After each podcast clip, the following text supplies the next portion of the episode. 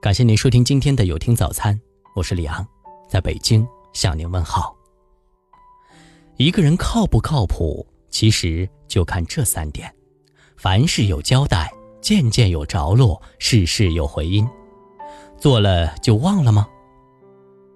一天上班后，我让小王给上级部门送一个材料，一个小时过去了没有回复，两个小时过去了还没有回复。直到中午，我在楼道里看见了他。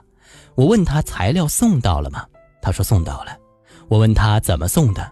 他说我要他找的那个人不在，他就委托办公室的人转交了。我一听，脑海里马上浮现出三个字：靠不住。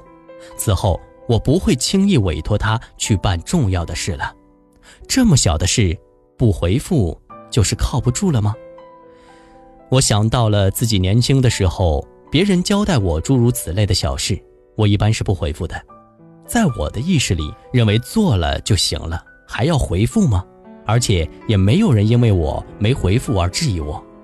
好多年以后，还是后来我委托别人办事的时候，才有这种强烈的感觉。原来那是很难得到他人的重托，跟我不主动回复有很大关系呢。阶段性的进展也要及时报告。所谓事必回复，说的是该回复就要及时回复。我们经常有一些应急的任务，比如一个干部临时受命赶赴目的地，到了吗？有什么情况？如泥牛入海，一去不回，一直到要返京了才想起来回复。他自以为没有必要及时回复的，却不知我们很期待得到他的消息。如果我追问，实际上就是批评他了，这个分寸不好把握呀。实际上，工作中往往不能等任务全部完成了再回复，阶段性的进展也要及时报告。一方面要让领导和同事放心，另一方面及时反馈情况，能为正确决策提供依据。有人说回复不回复要看领导的好恶，有的领导就不喜欢回复。我问怎么回事？原来领导让他去找另一个部门的领导，他回复说要找的人不在，被领导训斥，不要回复，找见再说。找人没找到，这算回复吗？还有人可能会说，有些事必不回复的人，可能他的能力很强，只是不拘小节，不屑小事罢了。可是，小事都靠不住，大事还敢托付吗？如果在有能力和靠得住的两种人当中只选一种，你会选择哪一种人呢？大事看能力，小事看品格。大事看能力，小事看品格。让你放心的人，但凡遇到重要的事，一定就会想起他来，因为不用担心你委托的事，他一定会放在心上，尽心尽力，随时回复，绝不让你焦急等待。对这样的同事和朋友，你也会以礼相待，并以同样的重视对待对方托付的事，这就是共事双方的默契。事必不回复，就像任务完成了百分之九十九，只有这百分之一没落实，虽然就差这么一丁点儿，事情却还是没有做到位。有人问，不同的领导可能要求不一样。怎么把握这个尺度呢？我想这和领导没有关系，而是职责范围内应该做的。该回复就回复，根据事情的轻重缓急做出回复。等到上级催问了，说明你的回复已经不及时了；再次催问，就已经表示对你不放心了。现在的通信手段如此发达，以至于常常到了回复不过来的程度。但在工作上，只要是和你岗位职责有关的事，都要及时回复。设想一下，你给你的同事发了一个信息，如果对方没有回复，你是什么感觉？同样道理，他给你发的你不回，是你不想还是不屑？这不是无所谓的问题。无论是谁，除非你确有原因，都应给予回复。这是一个尊重自己和尊重别人的问题。事必回复，说来简单，做好不易。送信、送材料，只是表面上的事，根子上还是职业品格的事情。这和承诺与诚信有关。大家都知道把信送给加西亚的故事吧？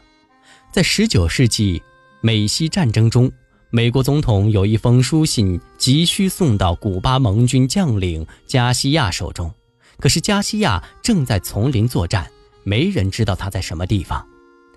一位叫罗文的美国陆军中尉挺身而出，不讲任何条件，历经艰险，徒步三周后，身临危机四伏的国家，把信交给了加西亚。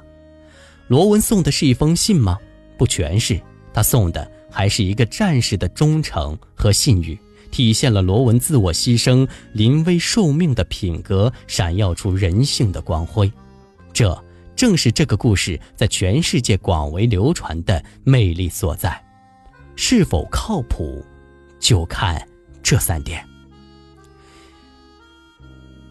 一个人靠不靠谱，其实也就是这三点：凡事有交代，件件有着落，事事有回音。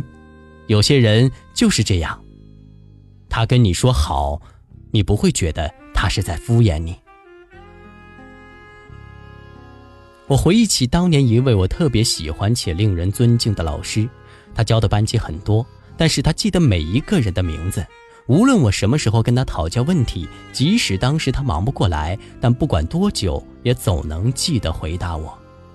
给他发邮件，永远在十二小时内答复，或者他会自动留言：“不好意思，我在干什么干什么，你的邮件我将在哪天回复。”他回邮件的时间。永远是约定那天的上午。你有没有靠谱的基因呢？相信每个人聊天时都会遇到这样的情况：聊着聊着，对方突然不说话了。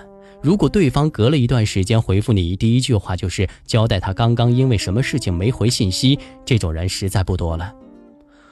事事有回音，遇到这种人都会让人的好感大增。前几天在朋友圈看到表妹发了张聊天截图，这是她跟老公的聊天记录，也没有什么特别的内容。晚上挺晚了，表妹发信息想让应酬的老公回来时带一份小龙虾做宵夜，她老公看到后回复好的。接着她老公发来一张手机屏保的截图，显示电量已经百分之五，又说道：“等下打不通别着急，我应该马上就可以回家了，跟你说一下。”凡事有交代，一个很小的举动，但却避免了不必要的误会，也让女生的心中感到了温暖。看来靠谱的人，真的是时时刻刻都能流露出靠谱的基因。执行力是靠谱的体现。无论做什么事情，都有始有终。突然消失回来后，会说明原因。时间观念强，提前安排，有规划。今年春节，我有些工作正在进行，不仅是我，我的助理也都拼尽全力协助工作。然而过年七天假期，我并不忍心看到他们没有休息时间，谁家都要拜年，谁家也都有亲戚来走动，同学聚会也一定少不了。让我欣慰的是，每天在我们的微信群里都有大家提前安排的工作流程，跟完成时间，并且最终都保质保量地完成了自己的那部分工作。可能他们失去了一些时间灵活度，但并没有让工作质量受到丝毫影响。那一刻，我是庆幸的，我为拥有这样的团队感到骄傲。一个成熟的企业里，需要少数聪明的人和多数靠谱的人。马云说过：“我不需要提点子的人。”阿里这么多人，提点子的人太多了，我需要有执行力的人。如果要让我找一个词。包含对美好的所有期待，那就是靠谱。一个靠谱的人不会每次都毫无征兆的消失，留另一个人在很长一段时间里惊慌失措。比如离开一个人，为什么不能跟我说清楚？不能跟我好聚好散？哪怕你告诉我你不爱我了，也比现在不声不响强。这是前几天我收到一个粉丝的留言，而类似的留言还有很多。我看了，又心疼他，又为他觉得不值。真正成熟的人，就是事事有责任，事事有担当，事事有始有终。都说分手见人品，冷暴力代表的是没责任心、没担当，无法善始善终。靠谱的人最性感，不靠谱的人只会让别人不安。趁早远离，也别遗憾。靠谱才是走上人生巅峰的唯一路径。我见过所有企业招聘中最关键的一条要求，永远都是靠谱。你问一个人理想中的恋爱对象是什么样子的，答案里一定有一条是靠谱。我们终其一生不过想找一个靠谱的共事，结婚，不过是希望听到别人对自己的评价里永远都会有“靠谱”这个词。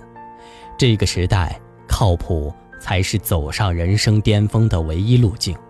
对朋友、家人。想的和说的一致，对工作说的和做的一致。有一个词叫契约精神，我特别喜欢。我们的生活中太需要契约精神了，工作需要，友谊需要，婚姻更需要。我们一生的幸福都需要和靠谱的人共同建立。和有智慧的人交流，和情商高的人谈恋爱，和靠谱的人共事，和幽默风趣的人同行。人生若能如此，风景无限好。成功和幸福没有捷径，这个世界也没有一条道路可以通往靠谱，因为靠谱本身就是一条道路。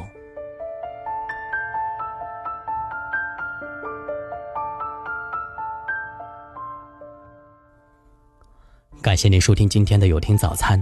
如果您觉得不错，请分享给您的朋友们吧。我是李昂，我们明天再见。